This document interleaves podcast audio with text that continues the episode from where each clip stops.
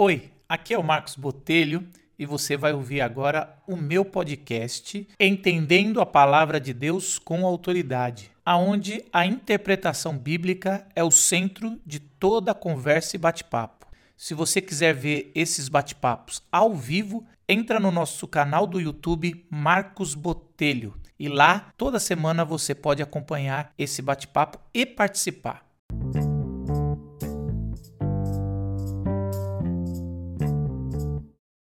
Hum. A minha hum. primeira pergunta para você, Paulo, é o seguinte: quem decidiu que livro ia ter no Novo Testamento? Assim, porque a gente sabe que ali depois de Jesus, muitas pessoas começaram a escrever, é, algumas talvez mais autorizadas ou não, mas assim, quem decidiu o que ia entrar e o que não ia entrar? Eu não estou perguntando nem qual era o critério, isso a gente vai falar, mas quem decidiu aí que deu a palavra final?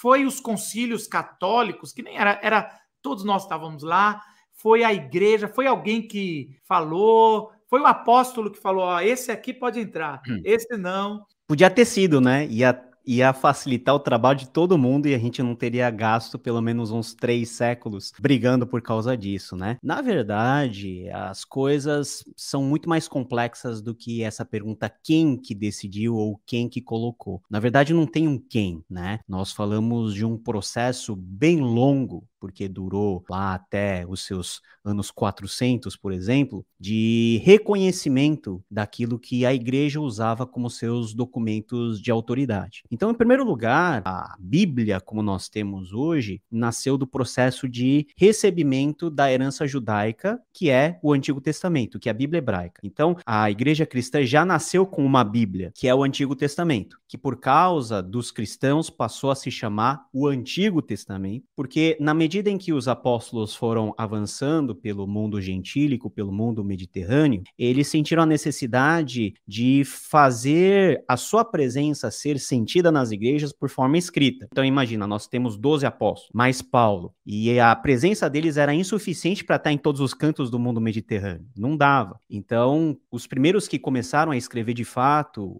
algum documento bíblico foi Paulo, né, com as suas cartas. Depois veio Marcos, que escreveu o seu evangelho, que é uma versão bem resumida daquilo que veio a ser os outros evangelhos. Mateus e Lucas, que tomaram como base Marcos, João, que tem uma perspectiva um pouquinho maior das coisas, e outros autores bíblicos que começaram a escrever outros tipos de materiais, epístolas, no caso de João, o Apocalipse, né? Nós temos Judas, o meio-irmão de Jesus, Tiago, Pedro, enfim. Todo esse material, ele foi sendo meio que trocado e transmitido entre as igrejas do mundo mediterrâneo. Mas a gente não entende, Marcos, como que é o processo, porque a gente está muito acostumado em coisas muito rápidas. Então você manda um arquivo de PDF pelo Zap, todo mundo tem aquilo e é quase instantâneo. Você pode fazer leitura instantânea que todo mundo vai estar tá recebendo. Mas na época não tinha Zap Zap, não tinha nem linha telefone, não tinha nada. A única coisa que tinha era barcos atravessando o Mediterrâneo, eram mulas, né,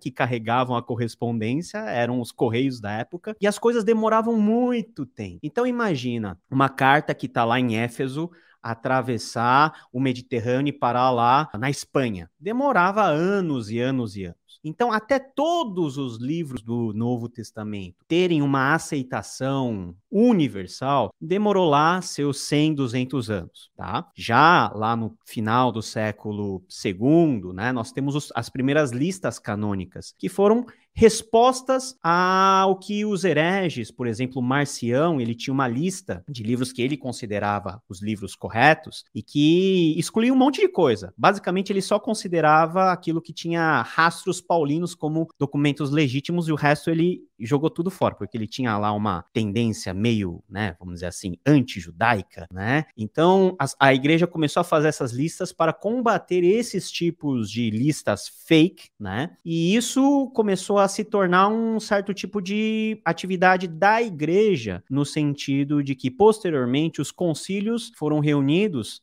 não para decidir sobre o cânon, mas para reconhecer aquilo que a igreja já estava usando na sua amplitude, na sua catolicidade dentro do mundo romano. Até que nós chegamos a várias listas que tem basicamente os mesmos livros. Nós temos aqui a colar algumas variações de alguns livros apócrifos do Novo Testamento, mas toda a história vai ter relativamente um final em 419 no Concílio de Cartago, onde de fato a lista de 27 livros do Novo Testamento ela é fechada e a partir disso ela não é contestada e é de uso inclusive católico e protestante porque os cânones do Antigo, do Antigo Testamento nós temos é, variações, mas quando o assunto é Novo Testamento, tanto católicos como protestantes, eles obedecem basicamente o mesmo cânone, que é o cânone que contém 27 livros de Mateus Apocalipse. Agora, existe uma discussão de conceito que eu acho que é importante, talvez você dar uma abordada aqui pra gente, que é esses concílios. Do nada, não sei se é do nada, mas a gente começa a ver um montão de concílios, já principalmente depois que a igreja tinha virado do Estado, e aí você tem aquela leitura hum. histórica mais desconfiada, e você vai vendo, olha, isso aí já estava tudo armado, os bispos andando de carruagem de primeira classe, não era mais aquele cristianismo raiz, né, que era os sofredores, a igreja perseguida. E aí, o concílio, ele vai lá e ele tá escolhendo qual livro vai entrar,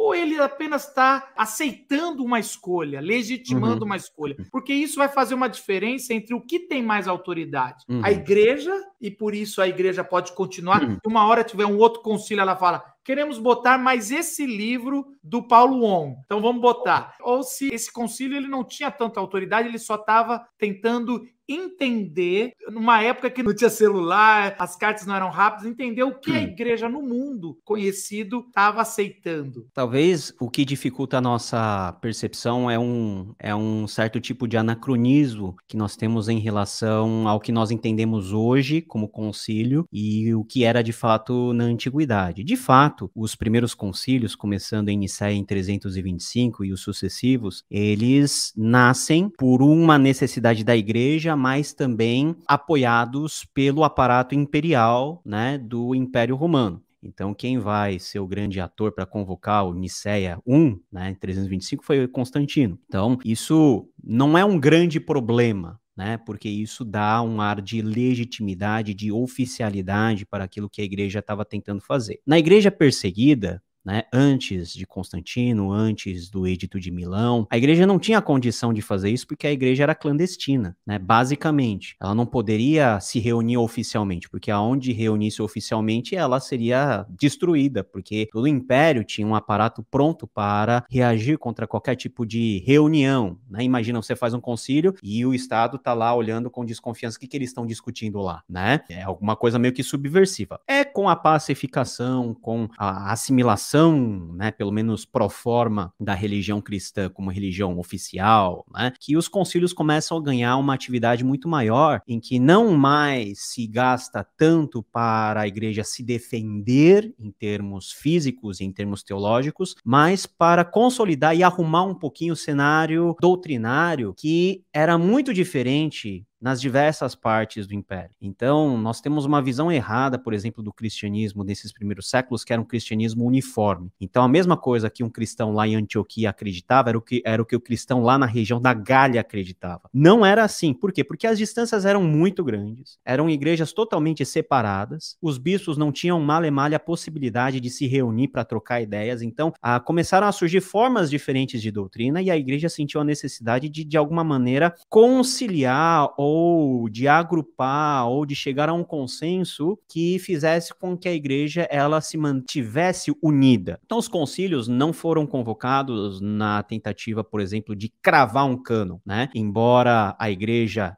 tivesse reconhecido essa lista que nós utilizamos hoje, a igreja ela não faz evocando a autoridade que está sobre ela, né? De ela fazer a escritura, mas ela reconhece aquilo que já é uso comum nas igrejas de documentos que eram cridos como sendo inspirados pelo Espírito Santo. Então é como se a igreja, num processo formal, reconhecesse, ó, tais tais livros nós reconhecemos que foram escritos pela inspiração do Espírito Santo, fazem parte da escritura cristã, que é a amplificação da escritura judaica e devem ser utilizados como documento normativo e autoritativo para basear todo o governo da igreja, toda a vida devocional dos cristãos, tudo. Então, muita gente fala o seguinte: ah, porque a igreja é que fez o cânon, então a igreja vem primeiro do que as escrituras. Bom, se a gente contar que nós temos mais da metade da escritura já recebida do judaísmo, que é a Bíblia hebraica, isso não faz muito sentido. Outra coisa é falar, ah, ok, a igreja começa em Atos 2 e é depois disso que os apóstolos começam a escrever,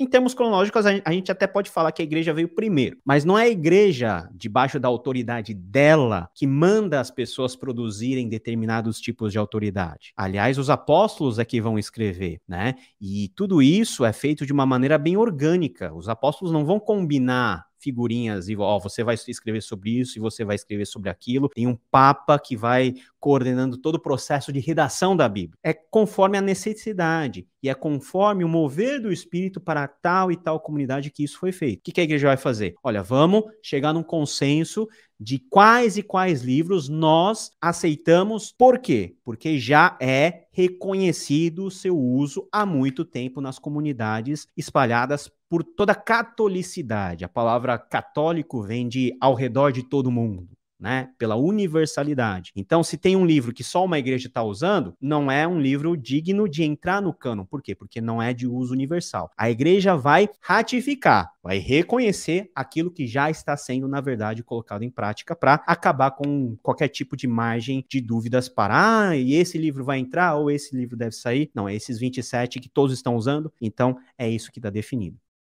Paulo, uma coisa que eu acho interessante é que o final, é, ou pelo menos o consenso mais unificado, aconteceu quatro séculos depois, pelo menos três séculos e pouco depois.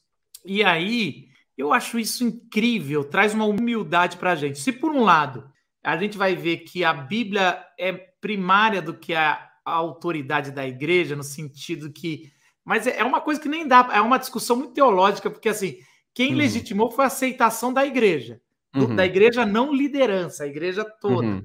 E, por outro lado, a igreja, como liderança, é, legitimou e depois traz para uma tradição que é a Bíblia que a gente tem. Mas eu vejo que tantas comunidades tiveram só um, uma carta de Paulo. Tinha um Antigo Testamento e uma carta de Paulo. Uhum. Eu lembro quando eu fiz o curso do N.T. Wright sobre Filemon, e uma das coisas que me impactaram de uma fala que ele falou era assim: se só tivesse a carta que Paulo mandou a Filemon, é, a gente já teria o evangelho ali expresso de forma plena.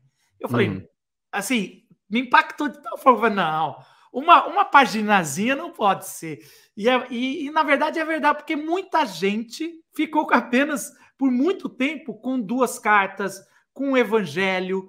Então, uma comunidade ali uh, ficou com o evangelho de, de Mateus por muito tempo, depois veio outro, e fala, uhum. caramba. E, e isso não impede da pessoa conhecer a Jesus, ser discípulo de Jesus, discípula, e ter um conhecimento do, de tudo que acontecer da fé e viver a sua vida. Então, assim, eu não sei o que, que você pensa. Para mim é uma coisa que é um sentimento muito que traz humildade. A gente às vezes quer colocar assim, quer conhecer a Bíblia toda e tudo mais, mas ali o básico está em todos os documentos, né? É. Eu acho que aonde tiver uma página da Bíblia, lá está a presença de Cristo, né? Porque é a palavra.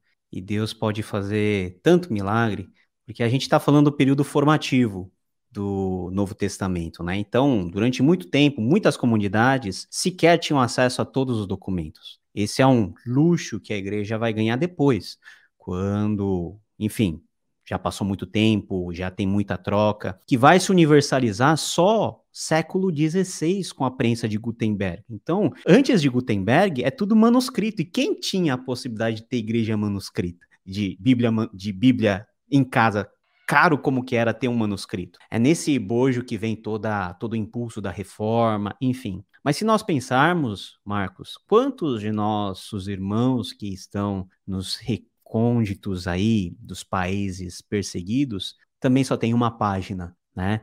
Tem porções da Bíblia e eles são crentes fiéis. Então, é lógico que o ideal é de nós termos toda a Bíblia, todo o conselho de Deus, nós estudarmos, mas isso tem que dar em nós uma responsabilidade muito grande, porque nós temos acesso a todo esse material. Então a gente tem que estudar mesmo, tem que fazer curso com o Botelho, tem que ser fiel na igreja, né? Tudo isso é responsabilidade nossa, porque a, a nós Deus deu o privilégio de termos toda a Bíblia mas os nossos irmãos na China, na Coreia do Norte, nos países islâmicos, que você não pode entrar sequer com uma Bíblia na mão, eles têm porções da mesma maneira que os nossos antepassados na fé tiveram. E mesmo assim, eles têm uma espiritualidade, eu acho que muito mais, vamos dizer assim, muito mais sensível, muito mais apurada do que as pessoas, nós que vivemos no Ocidente com, né, eu aqui tenho aqui na, atrás de mim 12, 13 versões da Bíblia completa, né, é um luxo isso, é lógico, faz bem, né? Ajuda no estudo, mas tem gente que tem tão pouco, mas para Deus faz tão mais. E realmente é de nós sermos humildes, porque muitas vezes a gente encara a Bíblia num aspecto mais de conhecimento pelo conhecimento, e conhecimento pelo conhecimento ensoberbece, né? Então a gente sempre tem que ter esse viés humilde e, a própria palavra, por meio do Espírito, produz essa humildade dentro dos nossos corações. Mais uma pergunta que às vezes a gente eu ouço bastante seria assim: o, o, Evangelho e o Novo Testamento, principalmente os Evangelhos, foram escritos décadas depois. Dependendo da linha de crítica, eles colocam 40 anos, 30, uhum. alguns colocam 15, 20, mas eu sei que, pensando de forma moderada, 20 a 30, o Evangelho de João um pouquinho mais tarde, é, tudo foi mudado. Aí tem versões do que aconteceu. Como é que eu posso confiar que aconteceu aquilo mesmo? Aquilo é uma invenção. Na verdade, Jesus nem ressuscitou. Os apóstolos gostariam tanto que ele tivesse ressuscitado que, que começou a espalhar isso e aí as uhum. comunidades uhum. acreditaram e alguém uhum. escreveu. Uhum. É como, como é que a gente que, que acredita na Bíblia é, pode encarar uma crítica dessa? É lógico, com humildade, com amor, mas poder entender os fatos verdadeiros. Eu sei que nós não temos a cópia verdadeira e ninguém estava ouvindo Jesus anotando. Eu gosto muito da série The Chosen, mostra Mateus anotando algumas coisas assim. Ah, aí, eu gostei, repete. É, a gente gostaria que fosse assim, mas não foi. Mas será que também é, vale esse, dar esse voto para essa desconfiança toda? Olha, é um, é um assunto complexo né? Porque a academia ela se debruça sobre essa questão desde os grandes liberais, né, que nós tivemos, né, um certo nível de ceticismo com relação à Bíblia. Mas quando nós analisamos bem o processo que nós tínhamos na antiguidade de registro, principalmente registro não escrito, mas registro de forma oral, ou seja, a transmissão oral de fatos históricos, nós podemos ter uma relativa segurança daquilo que nós temos nos evangelhos como fato histórico. Por quê? Porque dois mil anos atrás ainda estamos na Idade Antiga né? E todo o Antigo Testamento, todo o Novo Testamento, trabalha muito com a questão da transmissão oral. E a transmissão oral, quando nós entendemos com a nossa cabeça, é lógico que vai ser difícil, né?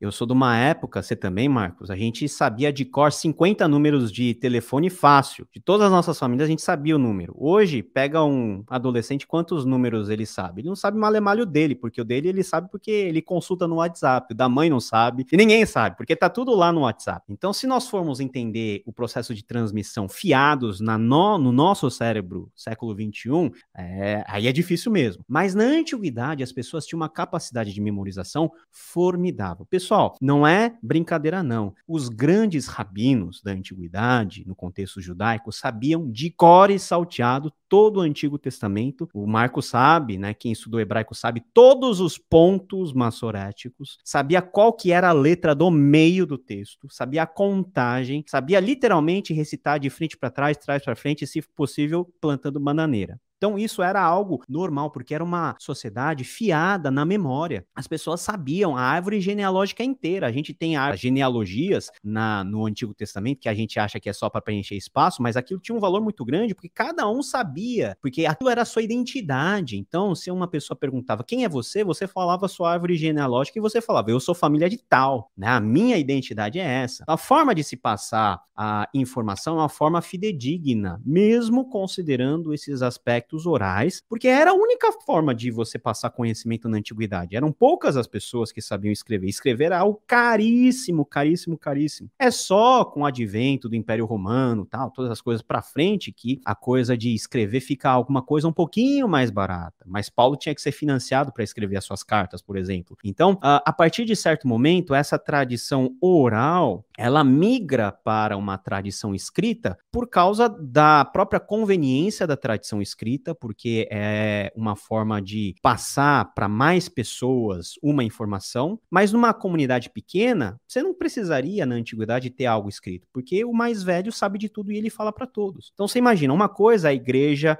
na Judéia, com milhares de pessoas. Outra coisa é a igreja espalhada em todo o mundo mediterrâneo. E aí você não pode depender mesmo da tradição oral, você tem que escrever. Agora, o quanto que a tradição oral ela é uma fonte segura, né? Ela é uma fonte segura porque nós temos resquícios disso em todas as tradições, né, antigas do mundo. Mesmo os relatos orais, né, se nós analisarmos as formas de relatos orais dentro da Bíblia, elas não têm muitas discordâncias entre si. E se nós pegarmos os próprios evangelhos nas quatro perspectivas que nós temos, de Mateus, Marcos, Lucas e João, eventuais diferenças não são diferenças que comprometem, né, a história e a mensagem. São diferenças relacionadas, por exemplo, a localidades, a tempos, mas também a gente tem que considerar que os autores antigos não escreviam com a mesma metodologia que nós escrevemos hoje, né, de encaixar tudo cronologicamente, de forma cronológica acertada, ou de você ter aquela minúcia descritiva. Não, na antiguidade tinha formas de se expressar um texto, às vezes com linguagem um pouquinho figurada, que era a forma de se usar na antiguidade, mas que continua sendo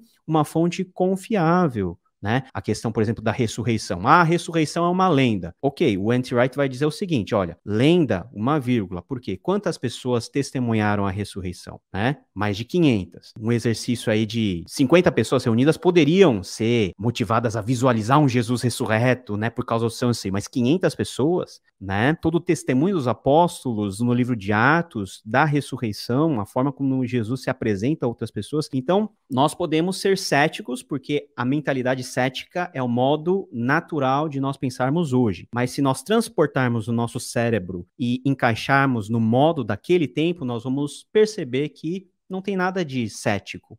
Né? Aliás, a Bíblia ela continua sendo confiável mesmo se tratando de uma composição que alia tradição oral, que depois vai se transformar em tradição escrita, que depois vai sendo transmitida, mas é a palavra de Deus, é a verdade que a gente pode confiar. A gente vê que esse negócio de telefone sem fio é uma coisa muito mais moderna, né? E até essa expressão foi usada de o telefone sem fio antes do celular, que o celular é um telefone sem fio, é muito fiel ao que, ao que narra, né? É assim, alguém, alguém ainda não estava pensando no celular quando se expressou. Uma coisa que eu costumo dizer, Paulo, é que naquela época era tão, eles tinham tão importância a transmissão oral e, e, e decorar que você errar o nome da sua genealogia era como se hoje você errasse um número do seu RG. É. Você fala assim, parece uma coisa besta, ah, ele colocou um a mais. Se você erra um número do seu RG, você não, você não tem identidade formal aqui para nós. Uhum. E eu fico imaginando alguém naquela época pensando em número de RG, fala. Que coisa idiota, que coisa mais são esse número, pode pôr qualquer coisa, arredonda aí. Então ela, uhum. não, esse é o meu número. É a mesma coisa da gente olhando eles lá e falando, nossa, genealogia, para que voltar? E falando, não, mas isso aqui é o, é o meu RG, é, é como eu é posso. Minha identidade. Eu não posso errar um nome, quando um, algum nome ou alguma história quando eu estiver contando, porque senão isso muda tudo. E eu queria falar um pouco sobre crítica textual. A gente teve os textos e os textos eram copiados, muito copiados, e principalmente eles eram copiados nos mosteiros, que era onde as pessoas conseguiam patrocínio para poder ter cópia. Às vezes alguém lia, e 10 ali uhum. uh, escribas iam escrevendo o que estava lendo e as cópias iam sendo feitas. Então a gente tem um texto que chama texto recebido, que é o texto que foi por linha formal da igreja, aonde a igreja estava bancando para que o texto não se perdesse, né? Porque não, quanto mais se usava e se lia nas igrejas, nas catedrais e nos mosteiros, ia gastando e tinha que fazer mais cópias. Bom, depois, hoje a gente tem um acesso à nossa maioria das nossas Bíblias tenham acesso. De vez em quando eu vou ler aquelas letrinhas pequenininhas, lá embaixo está uhum. assim: não está nos melhores manuscritos. Estava lendo João, estava lá o tanque de Betesda. Este versículo não está nos melhores escritos. Não sei se me resolve, porque assim, interessante, o anjo que vem nas águas e sacode não está nos melhores versículos. Mas também não faz muita lógica o paralítico responder para Jesus quando ele pergunta: Você quer ser curado? Não tem ninguém que coloca eu nas águas quando é agitada. Sim. Não, assim. E aí, você tem outros trechos aí, o finalzinho do Evangelho de Marcos, ali, um, o, o, último capítulo 16, se eu não me engano, 16, se me corrige. 16. Ah, você tem um em João, que fala da trindade, tá mais completo, mas é o, a gente sabe que o conceito de trindade foi primeira conceito, João, né? Primeira João. É. Primeira João. É, a mulher que ia ser apedrejada não está nos melhores, é, nos, nos mais antigos. Fala um pouquinho mais. Primeiro, são duas perguntas aqui. Qual que eu devo confiar? Se é que eu tenho que fazer uma escolha no, no texto recebido pela igreja, aonde os textos mais antigos estão no século 19, 20, ou na crítica textual, aonde alguns textos antigos datam século 4, uhum. 3, 5. Existem vários tipos de famílias de manuscritos que foram escritos em regiões diferentes, em épocas diferentes, por redatores diferentes que tinham práticas de escritas diferentes. Então, quando nós falamos dos manuscritos, a primeira coisa é que nós não temos os originais, porque os originais, né,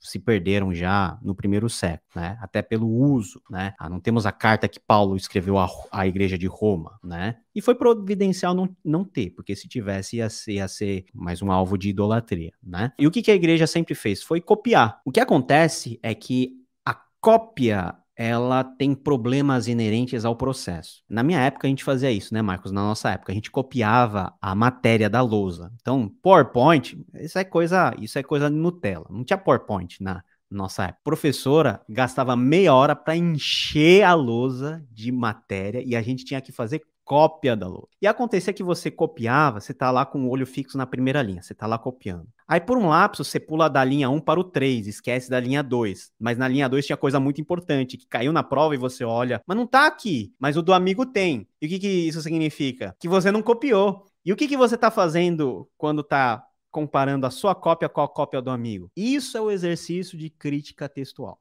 Ou seja, o que, que é a crítica textual? É você comparar vários tipos de manuscritos em um mesmo texto e você analisar as semelhanças e as diferenças que esses textos têm. Tem muitas diferenças? Temos que ser franco tem muitas diferenças, né? Se você analisa os manuscritos, tem bastante coisa de diferença. As diferenças mais sensíveis estão relacionadas a trechos que em uma tradição de, de manuscrito nós temos e em outras não. Por exemplo, esses exemplos que o Marcos ele citou são grandes, vamos dizer assim, problemas no sentido de crítica textual, porque, por exemplo, o final de Marcos, se dependesse do final curto, Marcos terminaria com as mulheres com medo, né, depois da ressurreição. O final longo traz todo aquele desenvolvimento da própria ressurreição e a grande comissão de mar. Qual que vale, qual que não, né? Existem manuscritos antigos que não trazem essa porção mais longa. E os manuscritos mais recentes eles trazem. E isso leva a vários tipos de conclusões, né? Várias pessoas vão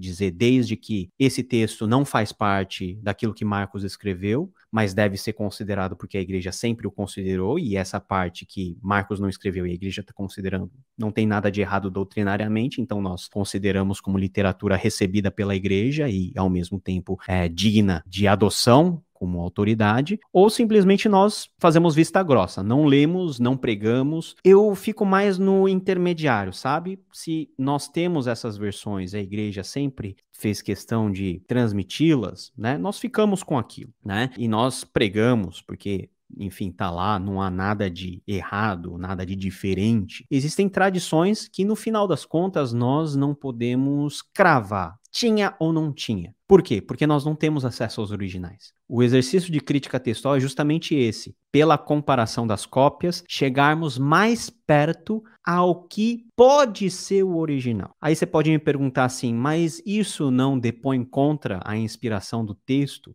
isso não depõe contra a autoridade do texto? Não, porque as principais diferenças tirando essas que são as maiores, mas 99% das demais diferenças são diferenças que estão relacionadas, por exemplo, à forma de se soletrar uma palavra, né? Localidades, por exemplo, localidades, nomes de cidades judaicas. O cara lá do outro lado do mundo que está escrevendo em grego não sabe falar hebraico, então ele vai escrever Belém como Bethlehem ou com Bethlehem, vai ter essas variações que são diferenças textuais que tem no texto, né? Por exemplo, diferenças em termos linguísticos. Por exemplo, até pouco tempo, né, se os nossos ouvintes são desse tempo, eu acho que não, faz muito tempo, farmácia não se escrevia com F, se escrevia com PH. E fato tinha um C mudo, facto, né? E se você pegar um documento que tem esse tipo de palavra com um documento mais recente, você vai comparar e você vai falar que o que está escrito com PH está errado? Não, não está errado. A diferença está na forma de se utilizar as letras para formar a palavra na antiguidade, que hoje, por causa, enfim, nós já passamos por reforma ortográfica, um monte de coisa, hoje não se escreve mais assim. Na antiguidade, nós tínhamos desenvolvimentos gramaticais, desenvolvimentos na escrita, regionalidades a Bíblia foi escrita em grego, mas ela tem resquícios de regionalidade. Então, o grego que eu falo em Atenas é diferente do grego que eu falo na Síria, do grego que eu falo lá na Espanha. E dependendo da onde o manuscrito ele for achado, ele traz essas diferenças. Às vezes não é uma palavra é outra, mas são sinônimos. Oh, se são sinônimos, não tem muito problema, porque não depõe contra a, a mensagem do texto, o cerne do texto. Então, nós temos evidências no mundo da crítica suficientes para nós afirmarmos que, dentre todos os textos da antiguidade, o texto do Novo Testamento é o mais bem preservado, é o que tem mais cópias, e comparando as cópias, é o que tem o texto mais, vamos dizer assim, mais estável. Platão, que é um grande filósofo, tem centenas de cópias. Novo Testamento tem milhares de cópias né? E os problemas de crítica textual de Platão são infinitamente maiores do que problemas de crítica textual que você tem dentro do texto do Novo Testamento. O que, que é isso? É a provisão do Espírito Santo que transmitiu a nós aquilo que ele um dia inspirou aos seus autores bíblicos. Então, eu, na minha opinião e a minha convicção é que a crítica textual só serve para reforçar a ideia de que Deus fez algo muito bem feito né, dentro das capacidades do ser humano, usando a instrumentalidade do ser humano e trazendo para nós a mensagem que lá há dois mil anos foi pregada com uh, ao vivo, né, a cores. É bom ouvir isso de um estudioso do grego, do hebraico, até do latim, né? Eu adoro você, Paulo, porque você é tudo que eu não quero ser. você rala para que eu possa só discutir hermenêutica. A vida é assim. Ah, eu, eu, sempre falo isso. Eu louvo a Deus por quem vai para a exegese, porque é um trabalho muito, um dom muito especial. E isso é importante falar que as pessoas, às vezes, na faculdade, por ignorância, não sei, é porque quando a gente chega na faculdade, os professores sabem tão mais, só que sabem naquele assunto, não no assunto de alta crítica. E Bíblia é o livro que mais pessoas tentaram destruir e graças a Deus por isso, porque se ela chegou até aqui é porque ela é muito robusta. Uhum. E quando se uhum. fala, tem muitos textos que não batem, a, a, grande maioria, eu lembro que eu conversando com outro professor de alta crítica, Marcelo, exatamente, ele falava: ah, 98%, 99% é assim a diferença. Um fala Cristo Jesus, o outro fala Jesus Cristo e, Je e, o outro fala Jesus o Cristo. Então aí você realmente você, você tem negócios que são assim, pequenas diferenças que tem que tentar achar qual é. E você tem esses três textos que são mais críticos, que eu, é, eu falaria que é o de 1 João, o do Evangelho de João, que é a mulher que ia ser apedrejada, e o finalzinho de Marcos, que na verdade, se tirar, vamos supor, é, a Trindade já está muito bem explícita no, no, Novo Testamento, não precisa de 1 João. O final do Evangelho de Marcos, é, você tem tem no capítulo 1 de Atos, no, na grande comissão, você tem várias informações. E a mulher que ia ser apredejada é um, um texto maravilhoso, só que também se tirasse não perde o evangelho. Não. Aliás, a gente já viu no começo dessa live, se tirasse toda a Bíblia e deixasse Filemon, a gente já teria o evangelho ali. Se, se fosse o propósito de Deus só deixar Filemon, é porque Filemon seria suficiente para levar as coisas em frente. Então, assim, é muito bom saber dessa segurança sem esconder, e a Bíblia nunca esconde, ela coloca entre cochetes, avisa esse texto na alta crítica, ele não está nos melhores manuscritos, que você pode ler tranquilamente. E também, uma vez eu ouvi, lógico, de uma versão mais conservadora, que nem sempre o texto mais antigo necessariamente é o texto mais perto do original. Na maioria das vezes, sim. Mas É às verdade, vezes, é às vezes, uma vez ou outra pode ter sido um texto sim. que foi descartado e porque não, não foi o tanto usado. É, Só tô é. colocando isso que as É. coisas não são tão um mais um são Na dois. crítica textual é interessante que tem regrinhas, né? Por exemplo, ah, dê prioridade para o texto mais antigo, dê prioridade para o texto mais curto, dê prioridade para o texto gramaticalmente mais truncado, porque é, são cânones, mas são cânones que dependem do contexto onde ela for aplicada. Também deve ter assim, dê prioridade para textos desse local e não desse, porque tá mais. Tem também. Tem- tem tem isso, também, eu sei que tem essa briga. tem Conheço também. essa turma. Uma vez o Marcelo me falou que a grande maioria dos manuscritos antigos nunca foram analisados, ainda tem muita coisa arquivada esperando gente estudar. Isso é, é fato mesmo? Tem, tem. Por exemplo, as versões críticas da Bíblia, por exemplo, um texto em grego, nós temos a Nessa Walland, né? Ela está na sua 28ª edição. Quando eu entrei no seminário, eh, quando eu entrei, no comecei o mundo da teologia, estava na 26ª, aí depois foi para a 27ª. Eu já peguei três atualizações e já está vindo a 29ª. Por quê? Novos manuscritos vão sendo descobertos, as notas de rodapé vão sendo ampliadas, né? E é um trabalho muito árduo, né? É pouco especialista para tanta coisa que tem para analisar. Então, às vezes você tem acervos perdidos nas bibliotecas. Por exemplo, a Biblioteca do Vaticano, né? Tem muita coisa lá que você tem um, um acesso muito dificultado para ter todos, tudo aquilo, né? O Dan Wallace, por exemplo, né? ele tem uma organização que faz a, a catalogação, tira foto, faz toda a análise, e é um trabalho de formiguinha mesmo. E, eventualmente, você descobre coisas interessantes nesses textos que as gerações anteriores nem sabiam que existiam, né? Ah, Calvino nem sequer imaginava da riqueza de manuscritos que nós teríamos hoje. Ele tá lá com o texto de tradição bizantina dele, tudo bem. Para ele, para Lutero, tá tudo bem, né? Não, pra gente também tá tudo bem, não, não vai mudar tanto assim, não vai trocar Cristo por Barrabás. Então, O que que você acha que mais mudou, ou se não mudou, não mudou, você pode falar, quando acharam os textos em Qumran, no final da década 40 do século passado, se acharam esses textos, e são textos, pelo menos quando eu estava no seminário há 20 anos atrás, era, ó, ainda estão descobrindo coisas de lá. Eu É, sei que deu uma acalmada, já, já Tem- descobri que não são nem, talvez não são nem dos essênios mais, quando eu estudei era dos essênios. é, Então, assim, muita coisa se falou.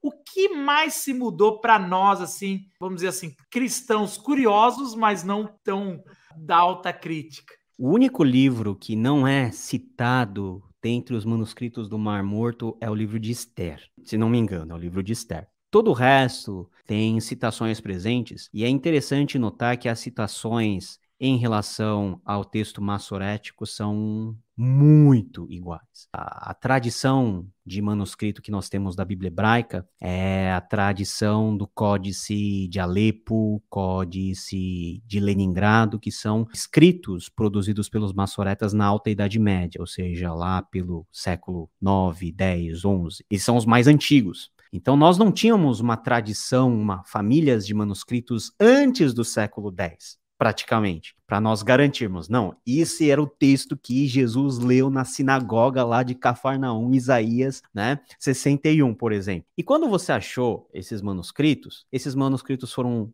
escritos quando? Exatamente na virada das eras, né? Quando se virou do, A, do AC para o DC, né? Quando deixou de ser antes de Cristo e passou a ser depois de Cristo. Foi escrito justamente nessa época, né? Preservados de forma linda, né? Em pergaminhos, com textos de livros completos. Por exemplo, nós temos o grande rolo do profeta Isaías disposto lá no Museu do Livro, lá em Israel. E você, quando faz uma comparação, é lógico que eu não sou especialista dessa comparação, mas eu fui aluno de um dos maiores especialistas nessa literatura do, do Mar Morto, que é o Dr. Timothy Lim, que dá aula lá na Universidade de Edimburgo. E a certeza que a gente tem né, desse novo material, porque é uma descoberta recente, é que o texto massorético é um texto seguro. Por quê? Porque foram muitas poucas as diferenças que se encontrou entre uma tradição que é a nossa tradição textual e uma tradição muito mais antiga. É lógico, tem diferenças, tem diferenças, né?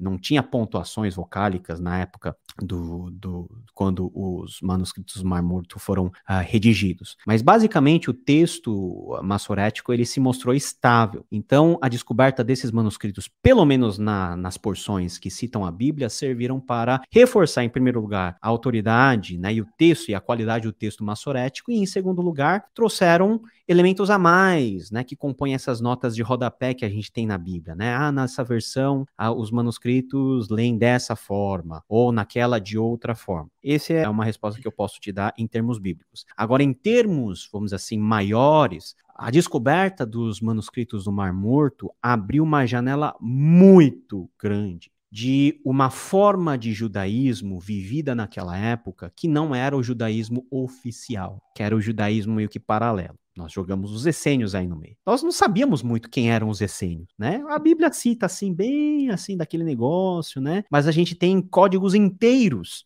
de conduta desses essênios, que regulavam a vida dessas, desses vários tipos de comunidade. Os essênios não são um grupo só, né? Tinha os essênios que viviam na cidade, tinha os essênios mais sectaristas, enfim. Mas todo o zelo que eles tinham, por exemplo, o desprezo que eles tinham pelo templo, porque eles achavam que o templo não tinha mais validade porque a caça sacerdotal já estava corrompida já há muito tempo, e eles queriam uma nova realidade para eles, né? Fazer um, formar uma nova comunidade dos eleitos com regras muito duras, mas que evocava essa nova realidade, a perspectiva, por exemplo, do Messias que eles esperavam. Eles esperavam o Messias, né? A maioria esperava o Messias, mas não é uma crença única. Alguns documentos falam de um Messias, outros documentos falam de dois Messias. Outros documentos falam de três Messias vindo, cada um com uma função diferente. Então, olha só a loucura e olha só o caldo que era o judaísmo da época de Jesus, que nós só conhecemos por uma visão meio que estreita daquilo que o Novo Testamento nos narra, mas Jesus deve ter passado muito perrengue por causa dessa multiplicidade de formas de entender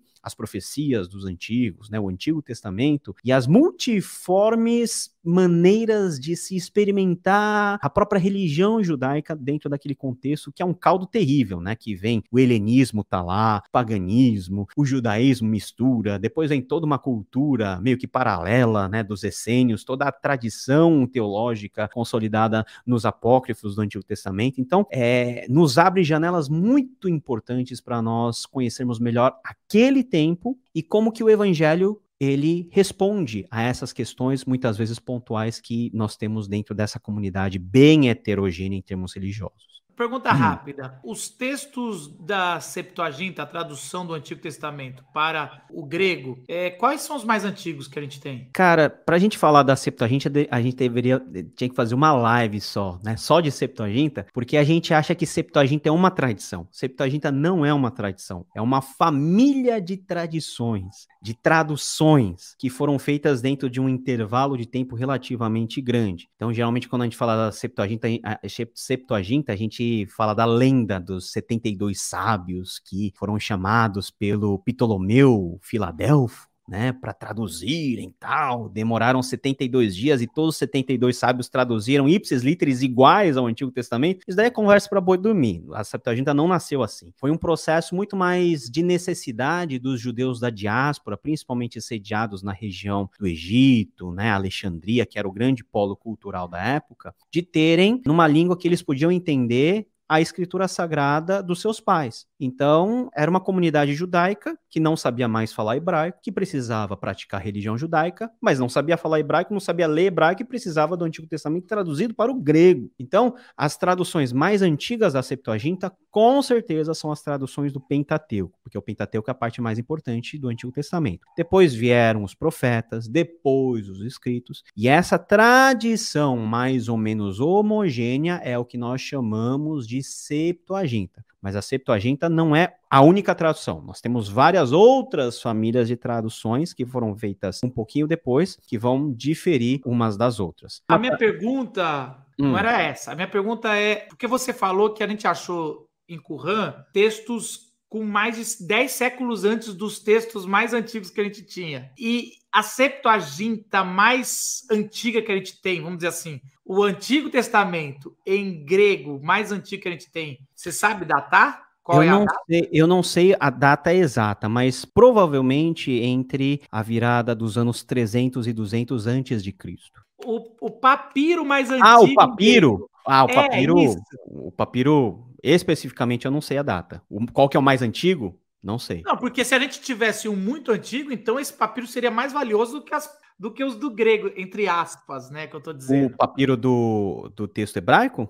Não, é, é, tô, brin... tô, tô trazendo assim, porque você falou se é 10, então o texto em grego que a gente desconfia que era Septuaginta deve ser mais tardio. Mas, bom, É, é com certeza do tempo pós-exílico, né? Que é o tempo da diáspora. Depois, né, de toda aquela. Depois de Alexandre Sim, o sim. Grande, da helenização do mundo.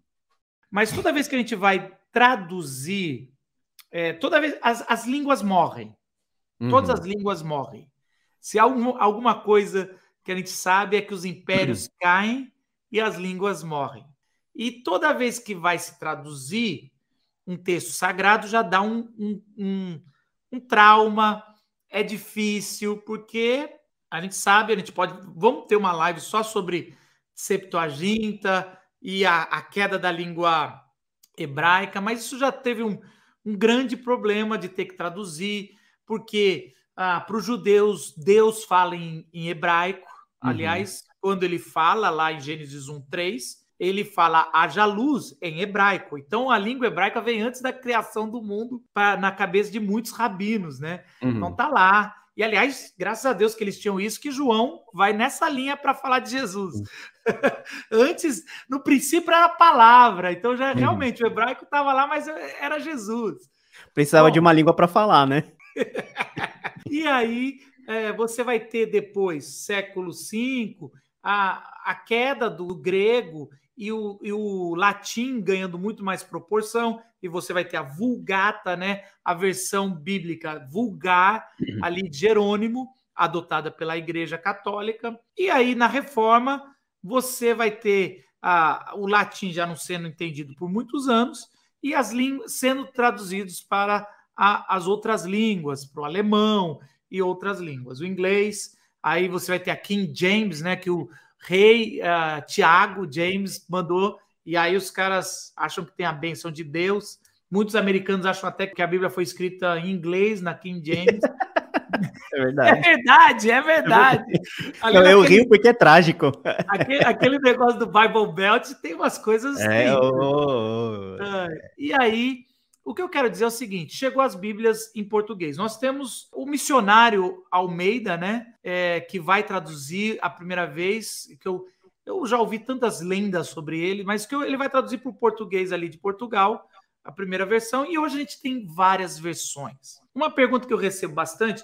Eu queria repassar para você que conhece os originais. É, se você tivesse que recomendar uma Bíblia, que Bíblia seria a mais perto de uma tradução dos originais, ou se esse negócio de ser mais perto do original, como Almeida Corrigida Fiel, é, é muito truncada, é melhor ser mais perto a- ao sentido original. Uhum, Eu sei uhum. que eu tô te colocando uma sinuca de bico, mas tá aí a, a pergunta final para a gente poder ver se entende melhor esse negócio de escolha de Bíblia. Cara, muita gente fala o seguinte: olha, eu quero ler a versão que seja fiel aos originais. Eu respondo na maior educação para as pessoas, né? Porque eu já recebi essa pergunta umas 500.059 vezes, né? Você já tá meio que, né? Já saturado de responder essa pergunta. Aí você já responde de um jeito mais, vamos dizer assim, mais direto. Ó, irmão, é o seguinte: todas as versões bíblicas que você encontra lá para comprar são versões boas. Agora, o que, que você quer dizer quando você fala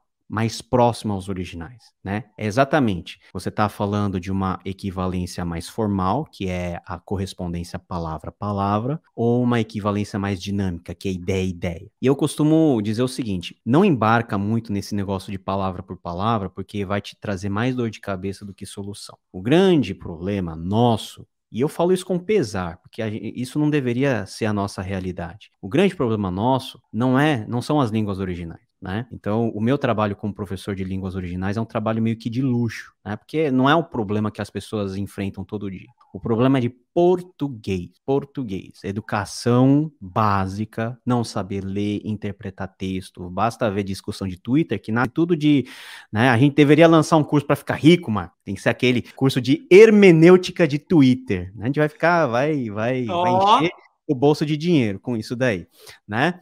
Ah, mas essa é a nossa dificuldade. Então, os originais, legal. Se você tiver estômago e chamado para isso, vai fundo, eu tenho curso, entra lá. Mas, para a grande maioria, esse não é o problema. O problema é você ter uma versão da Bíblia que você entenda. E você pode escolher qualquer uma dessas versões. Arque, para os nossos amigos pentecostais assembleanos, ARA para nós presbiterianos, a NAA, que é uma revisão da ARA, a NVI, que é uma ótima versão, NVT, NTLH, é, NTLH, né, tem algumas coisas que né, é muito é muito atual, né? Até a mensagem. Usa tudo, pessoal. Usa tudo. Não tem a melhor versão. Tem versões com metodologias diferentes e propostas parecidas. Então, a melhor coisa que você faz é você pegar duas versões diferentes e lê-las junto. Você lê, ah, eu gosto da Ara porque eu memorizei tudo na Ara. Então pega lá a Ara e lê. Mas as partes que você não entender, não fica lá quebrando a cabeça, porque o problema nem espiritual deve ser. É de posicionamento de verbo e sujeito. Então você vai lá numa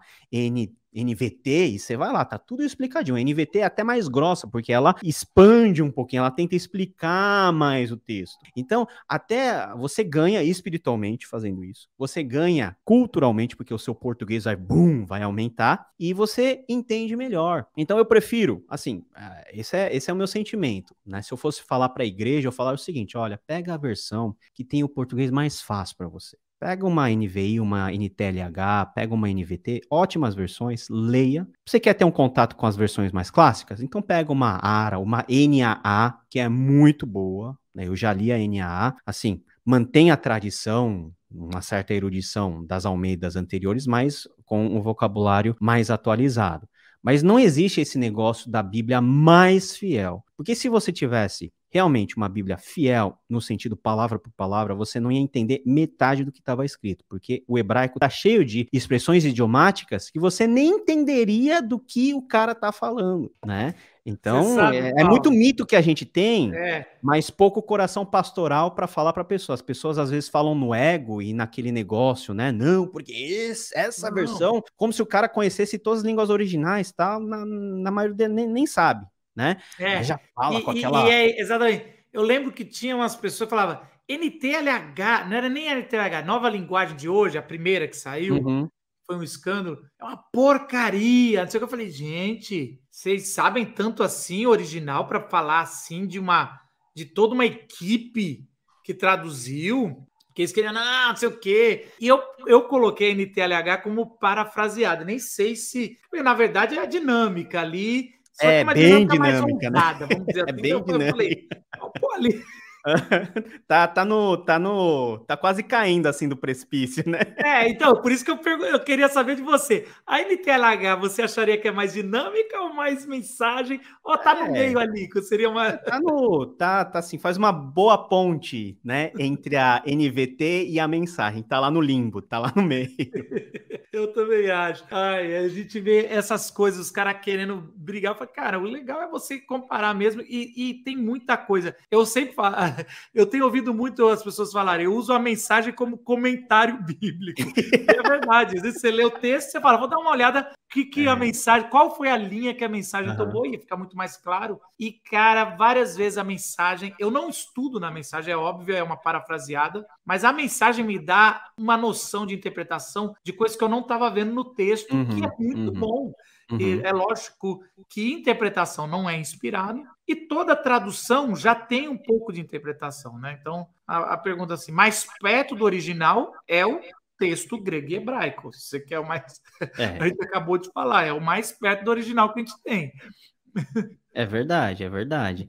Então, assim, às vezes a gente fala sem o devido conhecimento e sem o devido cuidado. E a gente enfia uma versão na, na vida da, de uma pessoa que ela não consegue ler. E a gente acha que a dificuldade que a pessoa tem na leitura é um problema espiritual. Pode uhum. não ser um problema espiritual, pode ser um problema de que a versão está difícil para a pessoa. Então eu, que conheço mais, eu não posso impor a quem conhece menos o mesmo padrão de versão que me dá conforto e prazer. Qual que é a tarefa do pastor? É sempre fazer o quê? É sempre tornar mais palpável, mais próximo da realidade a mensagem desse evangelho que nas cátedras, nas universidades, nos seminários a gente aprende com aquela pompa, mas essa pompa morre no seminário. Na vida da igreja, você não vai. Se você falar uma pregação com linguajar de seminário, a sua igreja não prospera três semanas, você vai matar a igreja. Então, por que, que a gente quer tanto insistir por uma ah, versão mais erudita? Pode ser tradição da igreja, e é bom se manter tradição da igreja, mas a tradição da igreja é tradição da igreja, né? O, o mais importante é o que o pessoal tenha a Bíblia e leia. Não é, não é isso que defendia os nossos sacrossantos reformadores? Então, vamos fazer o que eles que os caras queriam que a gente fizesse, pô.